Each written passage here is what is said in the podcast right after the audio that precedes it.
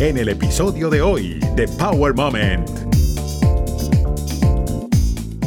motivos por los que se mata siguen siendo los mismos. Básicamente, un asesino en serie, esta es la tipología más, más extendida, es alguien eh, que suele tener un componente sexual, es el poder sobre la vida y la muerte. Y cuando un asesino en serie mata a mujeres habitualmente, lo que lo, hace para eso, para ver satisfecha esa fantasía de dominación, que el, el culmen de esa fantasía de dominación es acabar con la vida de alguien.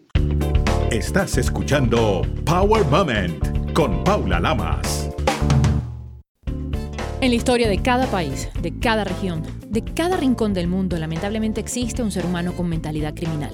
En este episodio hablaremos de los reportajes de sucesos, las mentes criminales y los casos que han conmovido a millones de personas con un verdadero experto en reportar sucesos, investigaciones y terrorismo, quien tiene más de tres décadas narrando con elegancia y un estilo sublime este tipo de casos. Hoy nos revela todo el periodista Manuel Marlasca lo podemos ver desde España a través del canal Antena 3 Internacional en Crímenes que cambiaron la historia. Además, conduce el programa de televisión Expediente Marlasca en La Sexta, el programa de radio Territorio Negro en Onda Cero, autor de varios libros. El último, Cazaré al monstruo por ti.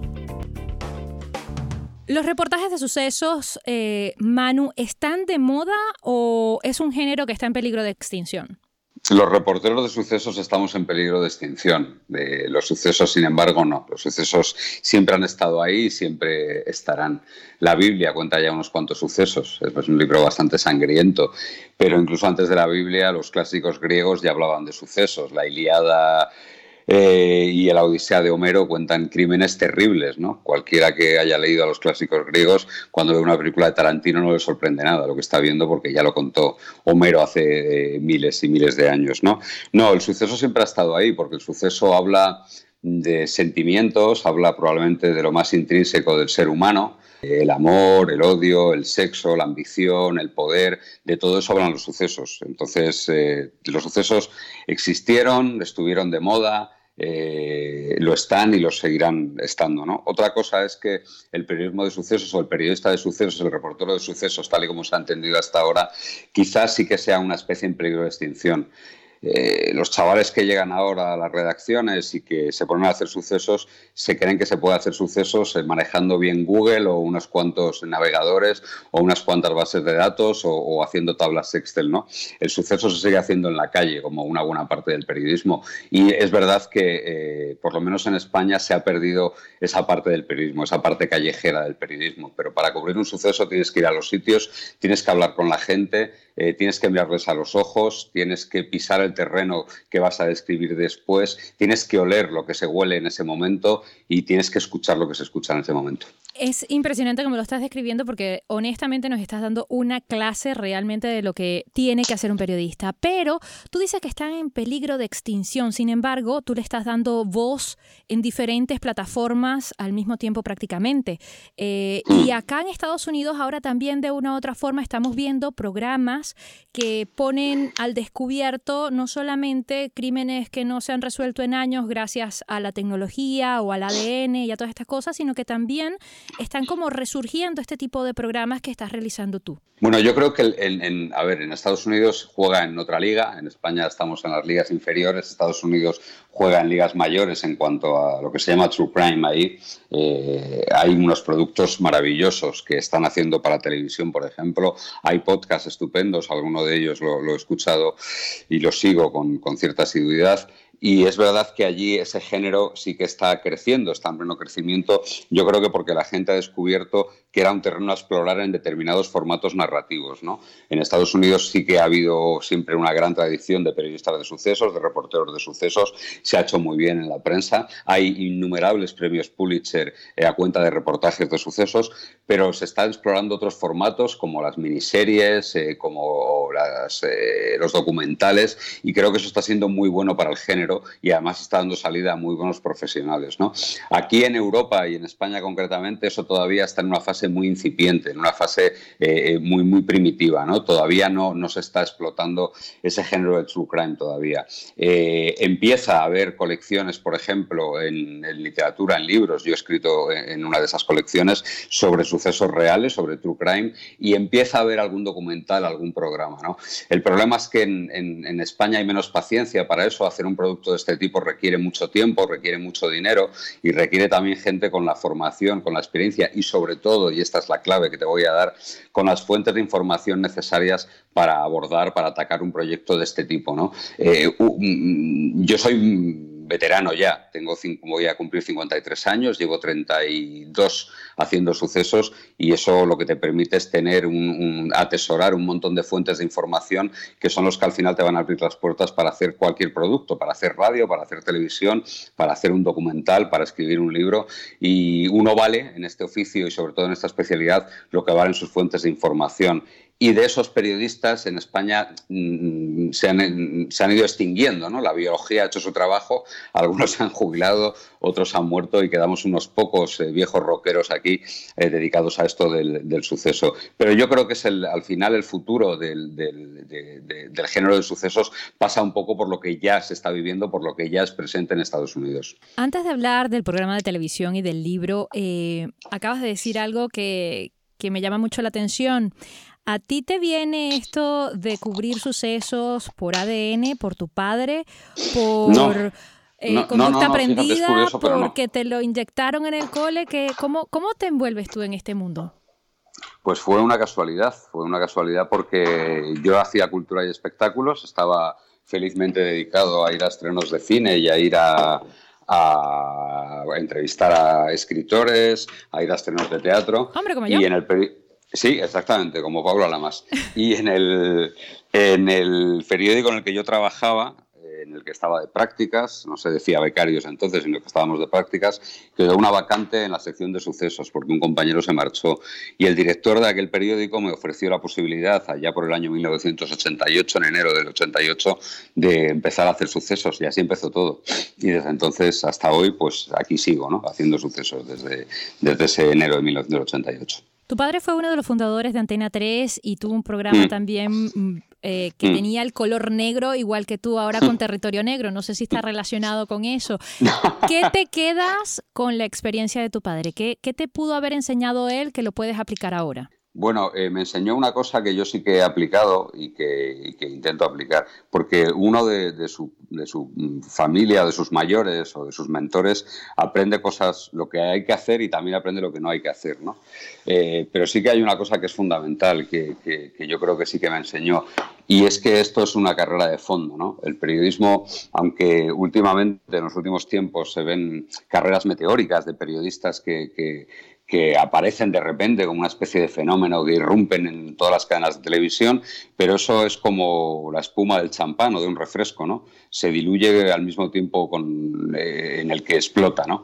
Y el periodismo y el periodismo de sucesos concretamente es una carrera de fondo. Tienes que seguir una línea, una continuidad, tienes que seguir una línea coherente y, no cegarte en destellos y no, y no creer que todo eh, que vas a hacer tu carrera en dos, en tres, en cuatro, en cinco años. ¿no? Eso es lo más importante, yo creo, ese es el aprendizaje más importante. Y que al final esto es trabajo, trabajo y trabajo nada más. ¿no? Y que si duermes una hora menos que la competencia te va a ir mejor. Y que si trabajas una hora más que la competencia te va a ir mejor. Y que si tu teléfono está abierto y tú tienes una fuente más que el de al lado, que el que compite contigo, pues también. Y que esto es una competición y que el periodismo tiene que ser así, debe ser así fue así y, debería, y el futuro también debería ser así. ¿no?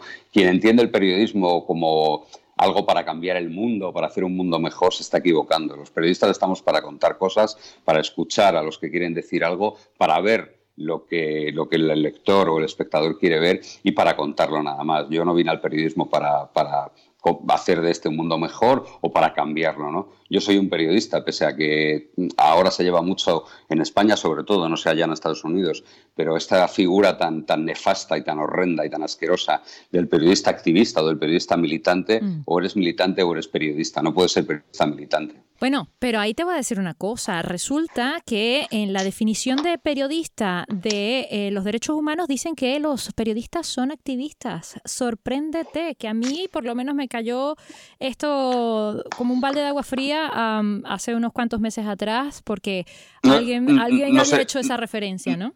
No sé quién fue el imbécil que se le ocurrió eso, desde luego, pero...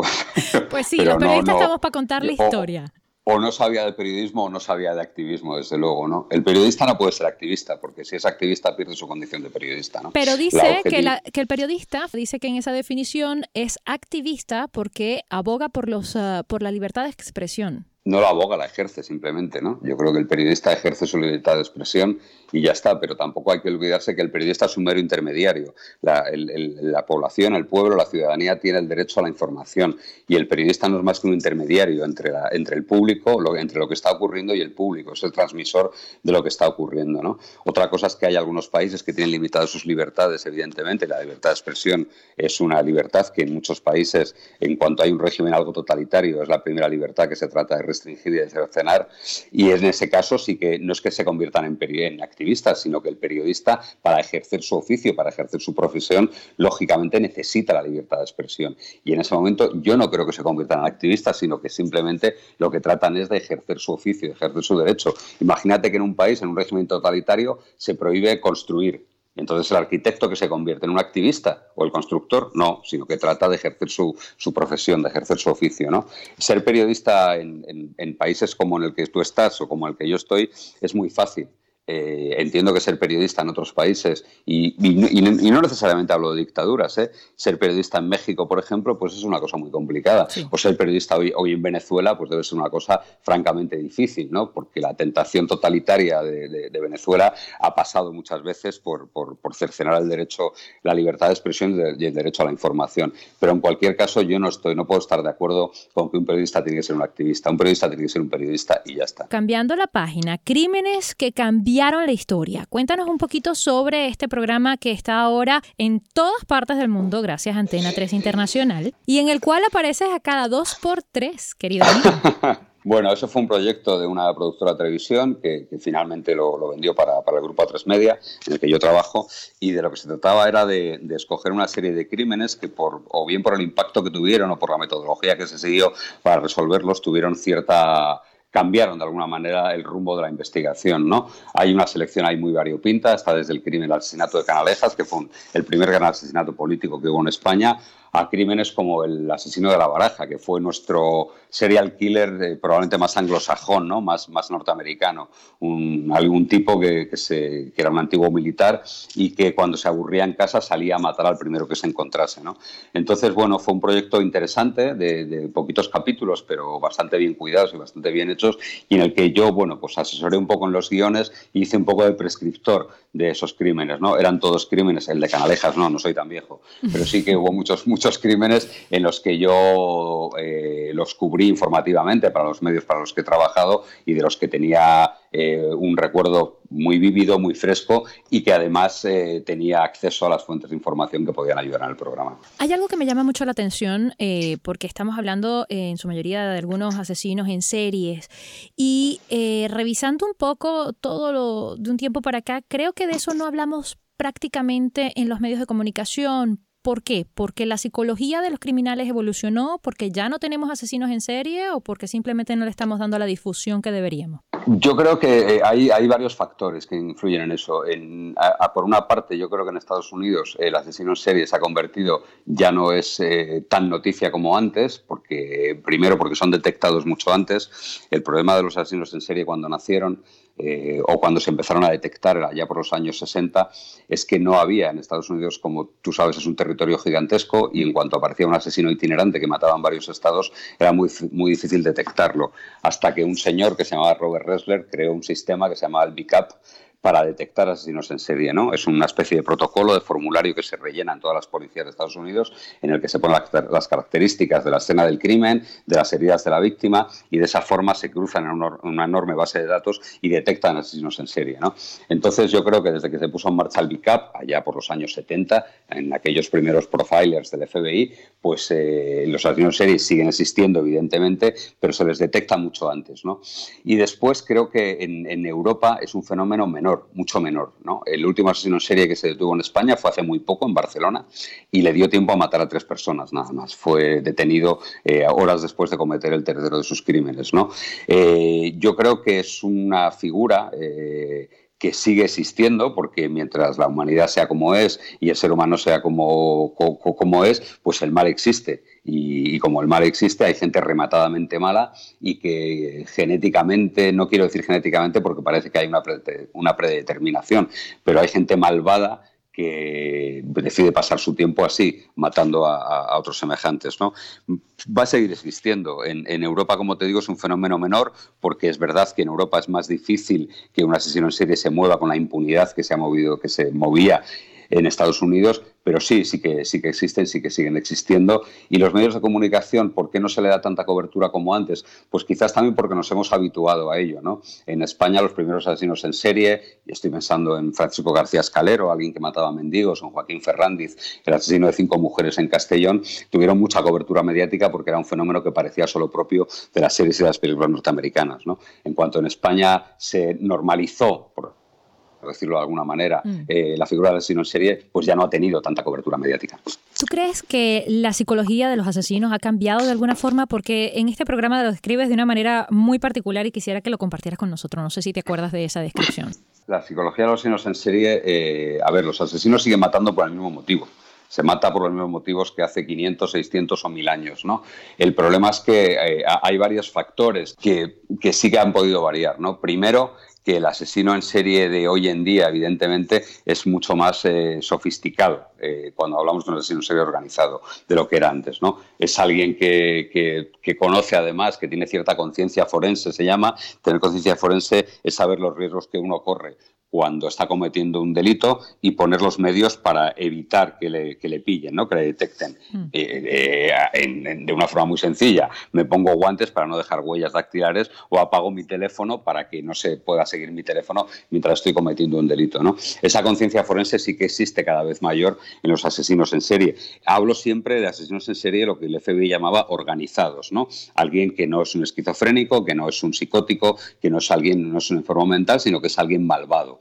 Con lo cual, yo creo que en ese sentido sí que son más difíciles de capturar por esa conciencia forense, pero al fin y al cabo los motivos por los que se mata siguen siendo los mismos. Básicamente, un asesino en serie, esta es la tipología más, más extendida, es alguien eh, que suele estar relacionado además, siempre suele tener un componente sexual, siempre suele tener un componente de dominación sexual y para alguien con fantasías de dominación, evidentemente la dominación absoluta es el poder sobre la vida y la muerte. Y cuando un asesino en serie mata mujeres habitualmente, lo que lo, hace para eso, para ver satisfecha esa fantasía de dominación, que el culmen de esa fantasía de dominación es acabar con la vida de alguien. ¿Por qué no son populares las mujeres asesinas en serie? Porque hay muchas menos, hay muchísimas menos asesinas, muchísimas menos. ¿no? El porcentaje eh, igual es de 9 a 1. El, porcentaje de asesinas en general en, Europa y en todo el mundo, vamos, es, puede ser 9 a 1 o 8 a 2 como mucho. ¿no? Y las mujeres asesinas en serie son raras avis que, ha habido, en España sí que ha habido alguna.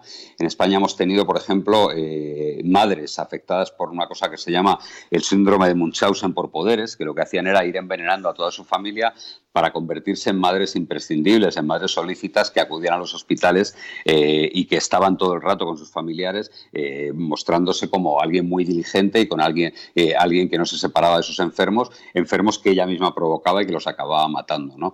Asesinas en serie como aquella que interpretó Charlize Theron en Monster, no sé si recordarás aquella peli, aquella película, son menos, son, son, muchísimas menos, ¿no? Probablemente porque, como te decía antes, hay un componente muy importante en los asesinos en serie que es ese componente sexual, ese componente de dominación sexual que en las mujeres eh, no existe. ¿Cuál es el ego o qué papel juega el ego en este caso? Buah, enorme. Luego, eh, probablemente 8 de cada 10 asesinos que yo he conocido, asesinos en serie, eh, tienen un, trastorno narcisista de la personalidad. Son personas eh, extremadamente ególatras, son criminales a los que les gusta escuchar los programas en los que se habla de ellos, a los que les gusta guardar los recortes de periódicos en los que se escribe sobre ellos. son personas que se suelen creer muchísimo más inteligentes de lo que son verdaderamente, que son capaces de retar y de echar pulsos a la policía o a las fuerzas que, los persigan y que además piensan siempre que van a poder salir indemnes de, de esos pulsos. ¿no? Yo creo que hay una eso seguramente ha provocado cierta fascinación por los criminales, ¿no? Fascinación que yo no comparto, porque yo he conocido unos cuantos y son gente bastante poco interesante, la verdad, los asesinos y los asesinos en serie. Son gente que no tiene ningún, ningún atractivo, ¿no? Por mucho que el cine nos haya, o las series de televisión nos haya presentado personajes como Aníbal Lecter o como Dexter o como tantos otros asesinos en serie que te llegan a caer hasta simpáticos, ¿no? Eh, pero eh, la realidad está muy lejos de eso. Totalmente de acuerdo. Pero no solamente hay asesinos en serie, hay criminales de todo tipo. Y eh, tu libro más reciente hablas justamente de uno muy particular llamado Cazaré al monstruo por ti. Está basado en eso, en crímenes reales, en uno específico que no sé si está relacionado con la serie de televisión o no, eh, si lo vamos a ver o no, pero me llamó mucho la atención porque, tengo que ser honesta, lo compré digital, lo cual detesto leer libros digitales, yo soy de la vieja usanza. Si lo compraste está bien. pero por favor, hay que apoyar. Lo único es que no está autografiado, pero sí, lo compré en digital, me lo bajé y te lo digo, honestamente, detesto leerlo en digital porque no puedo agarrar el libro, no lo puedo pasar las páginas. Yo soy bien de esa, de la vieja usanza, como dice. Tengo una viejita por dentro y necesito los libros viejos. Físicos. Pero bueno, dicho esto, lo leí eh, no completo, pero soy honesta, eh, lo más que pude y me causó mucho impacto muchas cosas, por supuesto, porque es un caso muy, muy particular. Y me parece que de esto puede haber en cualquier parte del mundo. Háblanos un poquito sobre esto. Lo hay, lo hay. Pues mira, se trata en Cacer al monstruo por ti, lo que hago es describir la persecución, la cacería, las investigaciones que acabaron con la detención de un pederasta, de un agresor sexual de niñas, de niñas pequeñitas, que tuvo aterrorizado Madrid durante varios meses, ¿no? en el año 2014. Eh, este tipo era un individuo un delincuente, delincuente de otra eh, que había cometido secuestros, atracos y que tenía una pulsión que era la, la, de atacar y la de agredir sexualmente a niñas muy pequeñas, ¿no? Eh, era una sombra porque actuaba sin ninguna violencia, no había testigos eh, nunca de, sus agresiones. Se llevaba a las niñas, las retenía durante horas, allí abusaba y las violaba y después las luchaba para eliminar huellas. ¿no? Entonces Madrid vivió un estado de psicosis y de alarma tremendo porque en cualquier momento podía aparecer y llevarse a una niña. ¿no? Fueron meses terroríficos aquí en Madrid y la policía, yo lo que cuento sobre todo en el libro, es el compromiso y es el, cómo los policías vivieron esa cacería, ¿no? cómo dejaron todas sus vidas aparcadas para tratar de atrapar a este monstruo que finalmente fue atrapado en septiembre del año 2014 en Santander. Había habido de Madrid hasta Santander. Eh, es un caso que yo seguí en su día, pero cuando me propusieron hacer un libro de True Crime, eh, elegí este porque sabía que habían quedado muchísimas cosas por contar y porque yo sabía que los policías que habían perseguido al pederasta de Ciudad Lineal, que así se le llamó, Antonio Ángel Ortiz, había quedado muchas cosas sin, sin, sin, que las contasen y sobre todo su vivencia, ¿no? La vivencia de unos policías que hicieron, se dejaron la vida y aparcaron todas sus vidas hasta que dieron con él. Justamente en estos tiempos que la policía está siendo criticada no solamente en Estados Unidos, sino ya se ha levantado un movimiento mundial no hay policía 100% bueno, no hay policía 100% malo. Yo creo que no todos son malos, por supuesto. Y ni, periodistas 100% bueno ni 100% malo. Exactamente. Yo creo que ellos jugaron un papel importantísimo y a medida que fueron avanzando con todas las ah, criaturas que fueron víctimas, es impresionante la manera tan elegante como cuentas estas eh, historias. Me impactó no solamente la primera, sino una niña que lleva mi nombre, Paula. Eh, sí, bueno, Paula es un nombre es un nombre supuesto, ella no se llama así, se llama, tiene otro, lo puse en honor a ti, el nombre de Paula. Me lo imaginé porque es eh, una heroína esa niña, es tremenda. es una niña que fue el mejor testigo que tuvo la policía, ¿no? Una niña muy pequeñita y muy menuda, con, con, una constitución que parecía menor de lo que era todavía. Ella tenía en el momento de la agresión ocho años, pero parecía mucho menor Y, ella hizo unas descripciones asombrosas, ¿no? con una fidelidad asombrosa. Eh, dibujó, por ejemplo, la casa a la que le llevó el pederasta, dibujó el, ascensor, el portal, el interior de la vivienda. Hizo una descripción muy, muy detallada eh, que sirvió, que fue fundamental para poder atraparlo luego. ¿no? Fue, como te digo, el mejor testigo que tuvo la policía y seguramente si Paula no hubiese actuado, si no hubiese sido una cría como era, pues a lo mejor todavía estamos hablando de que, de que estaba sin detener el pederasta de Ciudad Lineal, ¿no? Y los policías además entablaron una relación personal con ella muy, muy, muy especial. Yo te voy a contar un, voy a contar un, secreto eh, de, Paula. Eh, yo conocí a los padres de Paula después de escrito el libro, ¿no? Eh, antes de escribir el libro, cuando yo hablé con todos los policías con los que hablé, ellos me pusieron una condición, que iban a hablar con los padres de, de varias de las niñas para pedirles permiso. Eh, se lo concedieron, me ayudaron, yo estuve, pasé muchas horas entrevistándolos y finalmente el libro salió. Y después de que saliese el libro, eh, yo me vi con los padres de Paula, en un despacho de un abogado, eh, me vi con ellos, ¿no? La madre había leído el libro, el padre decía que no era incapaz de leerlo y el motivo de la reunión aquella fue que hubo varias productoras de televisión y de cine que se interesaron por llevar al cine la, la historia la historia de que se cuenta en el libro, ¿no? Querían comprar los derechos. Te iba a decir esto, es que este es un libro para película. Pues mira, te voy a contar lo que pasó. Eh, yo estaba, nada, había empezado con, con, las negociaciones con varias productoras, algunas productoras muy grandes y muy potentes, y me reuní con ellos y entonces pregunté cómo estaba ella, entonces me dijeron que bueno, que habían pasado ya cinco años, la niña tenía ya 14 años y estaba, aquello había quedado ya como un mal recuerdo, ¿no? Y en esa, de esa reunión yo salí, me fui a mi despacho, a mi oficina y escribí un correo en el que prohibí taxativamente llevar al cine o a la televisión la historia. ¿Por qué? Pues porque yo no me podía imaginar a esa niña con 14, 15, 16 o 18 años que un día pusiese Netflix o HBO o Amazon y de repente viese su historia, una historia que esperaba que hubiese olvidado ya y que de repente la viese en la televisión. ¿no? Y fue una experiencia muy enriquecedora para mí, enriquecedora en lo personal, en lo económico te puedes imaginar que no, pero sí en lo personal porque, bueno, creo que, obré como tenía que obrar, ¿no? Eh, porque victimizar otra vez, hacer más daño todavía del que ya esa cría y esa familia había recibido, eh, al final por, unos derechos por un puñado de euros o de dólares eh, en derechos cinematográficos, yo creo que no tenía derecho. Yo, yo no, hubiese, no me hubiese quedado con la conciencia tranquila. ¿Qué te dijo el padre o la madre que te hizo clic y cambiaste? Cuando me contaron cómo, cómo estaba la niña, cuando me dijeron que estaba bien, que estaba olvidando todo, que, que fue una reunión muy cordial, le ¿eh? tengo que decir que eran, son personas encantadoras y, y, de esa reunión salió mi compromiso, ¿no? Les dije, no os preocupéis que, que Paula, no, no, es Paula el nombre que tienen realmente, que nunca lo he revelado ni lo voy a revelar, eh, no va a ver su historia en la televisión porque yo no lo voy a consentir. Yo soy el propietario de gran parte de esos derechos y sin mí no se puede hacer, ¿no? Y así fue, así fue. Si para esas niñas es... Ah, probablemente una marca que para muchas a lo mejor les va a quedar de por vida. No creo que realmente se sane esa herida 100%. ¿Cómo quedas tú como ser humano? ¿Cómo haces tú para no llevarte estos casos o estas cosas a tu casa, a tu cama, a tu almohada?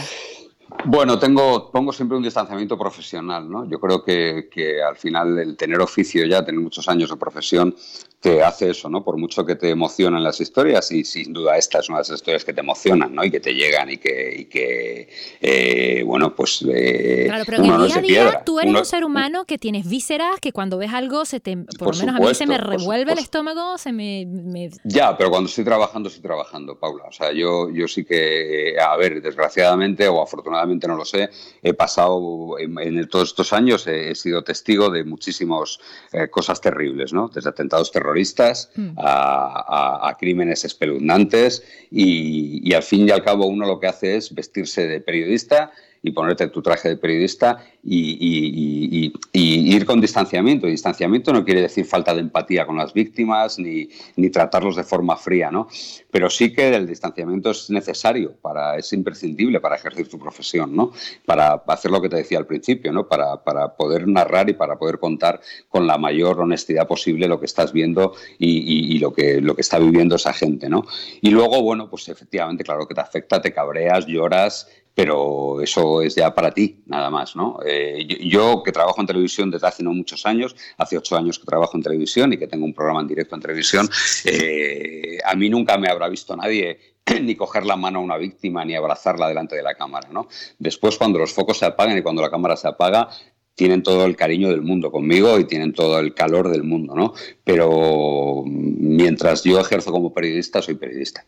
Vale. ¿Y cómo haces? Yo sé que hoy por hoy ya tienes muchos años de experiencia, pero ¿qué le podrías decir a, a, los nuevos, a la nueva generación, a la hora de encontrarse con un caso para que sean elegantes a la hora de narrar situaciones complicadas como estas? Pues mira, eh, hay, hay, una cosa, hay una norma que yo aprendí hace ya muchos años, eh, que me enseñó un caso concretamente, que es que cuando uno escribe de crímenes o habla de crímenes, tiene que pensar que a lo mejor hay alguien de la familia de la víctima que lo está escuchando o que lo está viendo. Y si te pones ese filtro, eh, serás siempre cuidadoso, serás siempre meticuloso, por supuesto, con la información, pero sí cuidadoso, ¿no? Y hay detalles en, este, en este terreno, en este campo del periodismo, que no son necesarios contar, ¿no? El, libro, aparte que tú has leído el libro, has visto que no da ningún detalle escabroso, que evidentemente lo sabía y a los que evidentemente yo he tenido acceso, ¿no?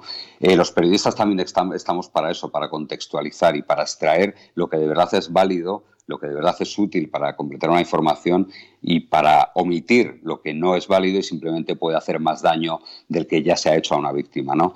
Y eso es un papel fundamental. Yo por eso eh, eh, desconfío mucho de estas operaciones de vez en cuando que hay de grandes filtraciones de datos, ¿no? porque mm. esos son datos en bruto que no se contextualizan, en donde un periodista no hace el trabajo de filtrado que tiene que hacer un periodista y a mí no me gustan nada. ¿no? En todas las investigaciones policiales siempre hay una parte, eh, porque cuando ocurre una desgracia, ya sea un crimen, un secuestro o algo parecido, la policía tiene que poner un foco gigantesco sobre la vida de las personas afectadas. Y ese foco gigantesco no deja ninguna zona de sombra.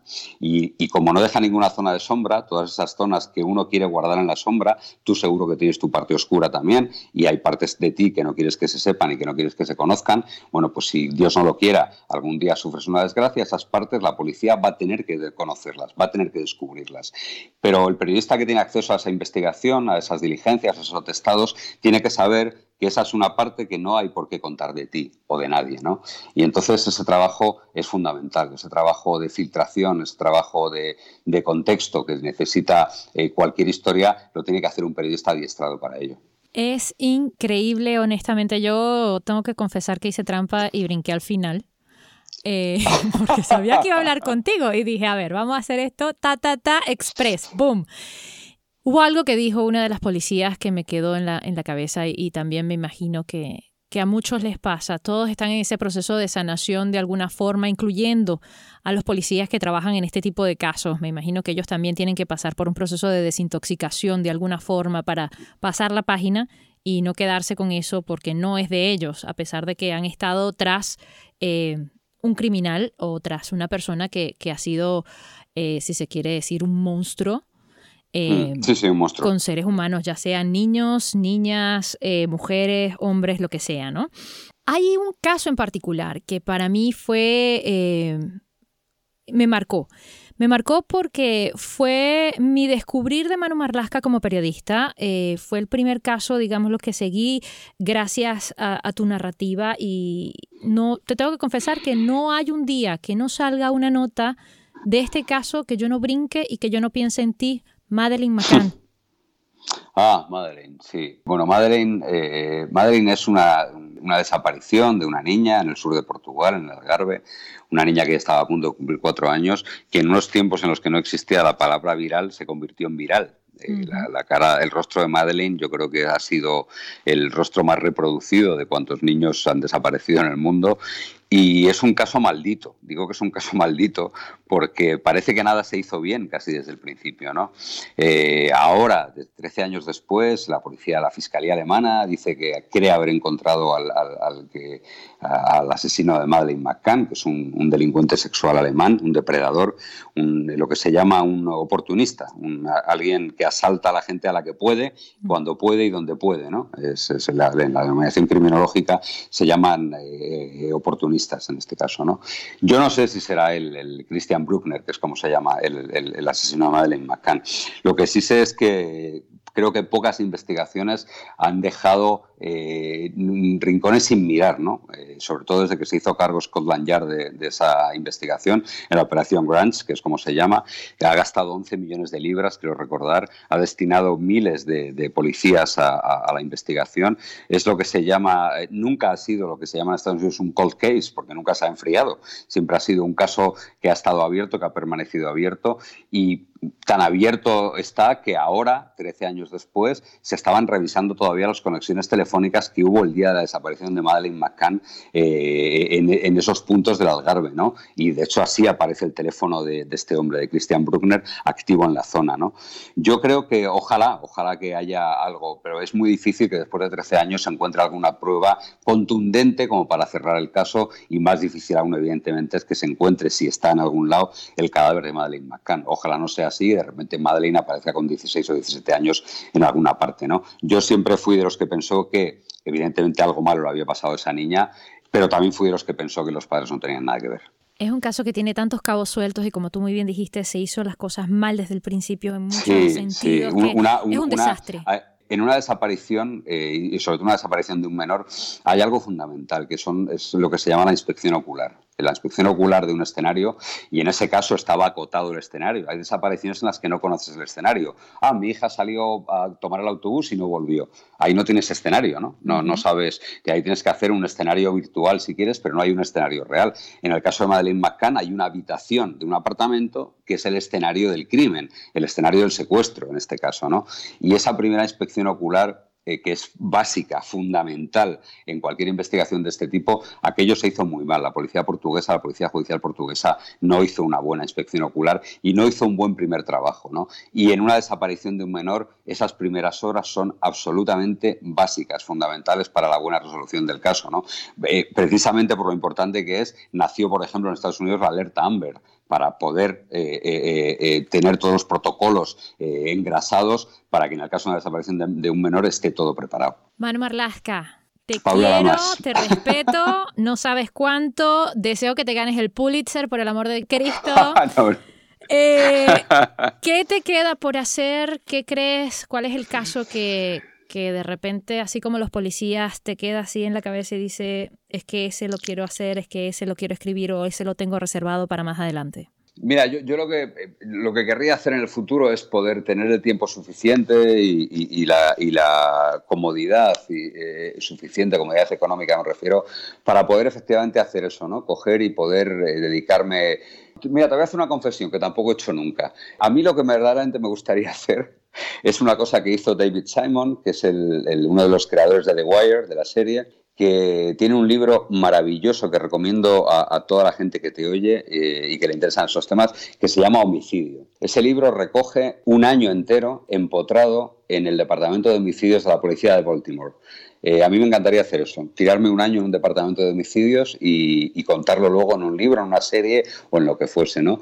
Que me, parece maravilloso eso, ¿no? Porque conozco bien de cerca el trabajo de los agentes de homicidios y creo que no todavía nadie, al menos en España, ha contado suficientemente bien cómo se trabaja. Así que eso me encantaría hacerlo. Si algún día tengo tiempo y dinero para poder parar un año y, dedicarme a eso y me dejan, por supuesto, pues, pues lo haré. Lo haré. Pues mira, estamos en pandemia, aquí nadie trabaja, aquí todavía la gente está guardada, ¿por qué no? Al lado de la plata, eso llega ya en su momento. Pídeselo al universo que ya te lo llegará.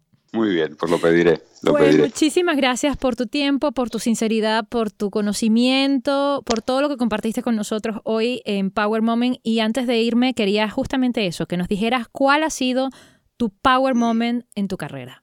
Pues mira, te voy a contar un, Power Moment. Eh, hubo en, Madrid hubo hace dos o tres años una reunión de familiares de desaparecidos, de familiares de personas que están desaparecidas sin causa aparente. ¿no?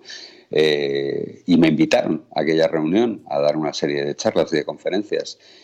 Y bueno, pues yo fui allí, conocí a muchas de ellas, habían estado en mis programas, había hablado con, todo, con algunas de ellas. Y cuando acabé la charla, se me acercaron unas cuantas personas que, con las que, algunas con las que yo había hablado, a las que yo conocía y otras a las que no conocía de nada, y me dijeron que verdaderamente se sentían eh, respaldadas y se sentían muy satisfechas con el tratamiento que le había dado yo siempre a las desapariciones, que contaba lo necesario, que intentaba ayudar en todo lo posible, que para mí no había desaparecido de primera y de segunda, sino que se notaba que yo verdaderamente tenía empatía con, las familias de las desaparecidas.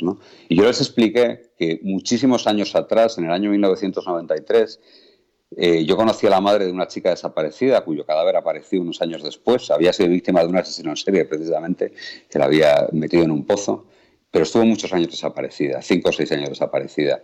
Y yo iba a ver a la madre de, esa chica, eh, la, chica se llamaba Rosana Maroto, y la madre me decía, eh, cuando desaparece un familiar tuyo, es como si te lo estuviesen asesinando todos los días, porque nunca puedes empezar a abrir el luto. Cuando uno le matan a un hijo, eh, ya está, coge su cadáver, comienza el proceso de luto, ¿no? Si tu hijo está desaparecido, tú nunca comienzas el duelo, nunca comienzas el luto, ¿no? Y se lo dije, les dije, yo aprendí lo que es el ser madre de una desaparecida, padre de un desaparecido, eh, gracias a esta mujer, así que el mérito no es mío, el mérito es de quien me lo enseñó. El power consejo que le puedes dar a la gente. Pues mira, a la gente en general le daría un par de consejos. el primer consejo que le daría a la gente es que el mundo está lleno de grises, que la gente no es eh, intrínsecamente buena ni intrínsecamente mala. Eh, ni una opción política es todo bueno, ni una otra opción política es todo malo, ¿no? Sino que el mundo está lleno de grises y de matices y, que la gente aprenda a ver esos matices y aprenda a ver esos grises. Y que el que está convencido de todo, el que tiene unas firmes convicciones y no duda de nada, suele ser o un fundamentalista o un imbécil. ¿no? La gente tenemos que tener dudas y no tenemos que tener tantas certezas. ¿no? Y lo segundo que le recomendaría a la gente es que como te, como te he dicho antes, que la vida en general y la vida profesional sobre todo es una carrera de fondo y que, bueno, que los destellos están muy bien, pero los destellos acaban enseguida. Eh, esto es muy largo. Y lo más importante no es tener miles y millones de followers como ahora, Ray. Eso no es lo más importante. Gracias. Gracias por tu humildad, por tu profesionalismo, por la honestidad y por este tiempo. Gracias a ti, Pablo Lamas, por darme un huequito y por abrirme un huequito en tu ventana. Gracias. Recuerda seguir a Power Moment en las redes sociales, arroba Power Lamas, en Twitter e Instagram y en Facebook, Power Moment with Paula Lamas. Esta es una producción de GGSI.